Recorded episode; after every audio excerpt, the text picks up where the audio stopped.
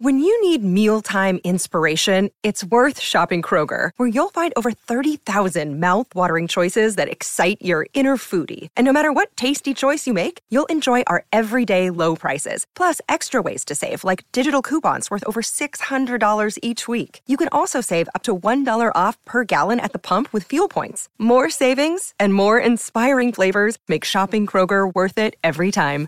Kroger, fresh for everyone. Fuel restrictions apply. Las predicciones de horóscopos y recursos de magia no son más que supersticiones obscurantistas que no conducen a nada y más bien embrutecen al intelecto. Lo anterior fue expuesto por el Papa Juan Pablo II en septiembre de 1998, cuando exhortó a peregrinos y turistas que visitaban al Vaticano a planificar sus vidas mirando hacia el Ser Supremo y no al movimiento de planetas. Aquella advertencia papal obedecía a su preocupación ante la creciente obsesión de los italianos por horóscopos que se difunden a diario en casi todos los boletines de noticias en radio y televisión. Medios en los cuales proliferan además programas con hombres y mujeres disfrazados de gitanos, magos y faquires que utilizando bolas de cristal y gráficos zodiacales y demás parafernalia de la superchería ocultista, aseguran estar dotados de visión futura. Pero en realidad, eso no es lo que alarma, sino que cada vez haya más ingenuos que les crean.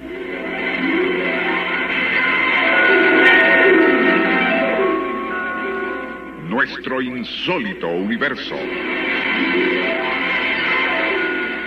Cinco minutos recorriendo nuestro mundo sorprendente.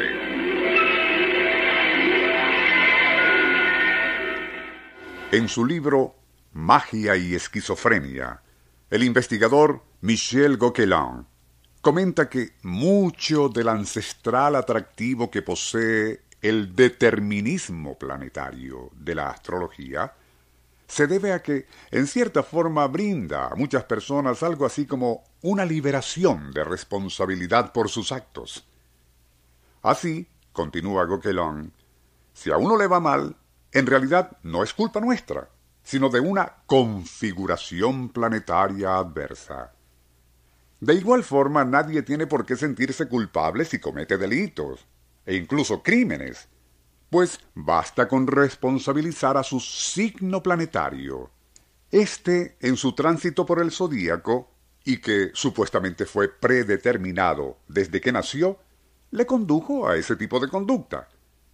En este punto, y tomando en cuenta lo anterior, vale la pena preguntarse si los videntes, iluminados y astrólogos, sabiendo que todo, es decir, presente, pasado y futuro ya está escrito en los astros, y sabiendo ellos leer e interpretar allí lo que depara el porvenir, ¿cómo es que permanecieron sordos, mudos e insensibles ante el cataclismo que a finales del año 2004 arrasó con zonas enteras del sudeste asiático?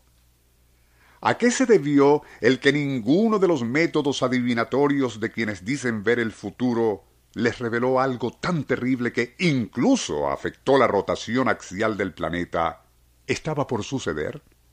¿O será acaso que sus métodos adivinatorios en nada se diferencian en cuanto a eficacia predictiva con los que empleaban brujos e iluminados en la Venezuela rural de siglos pasados?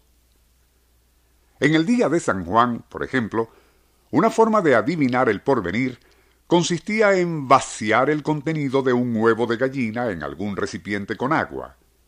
De acuerdo con la forma que adoptaran la clara y su ñema, un barco, una cruz, el corazón o un ataúd, así interpretaban aquellos piaches de entonces lo que brindaría el futuro a quien hacía y pagaba la consulta. Las variantes adivinatorias eran muchas, y de ello ya hemos hablado en este programa.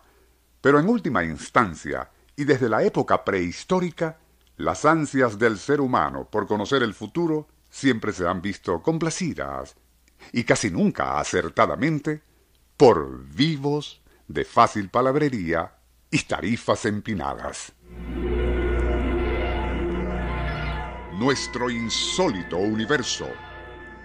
Email insólitouniverso arroba unionradio.com.be Libreto y dirección Rafael Silva. Les narró Porfirio Torres.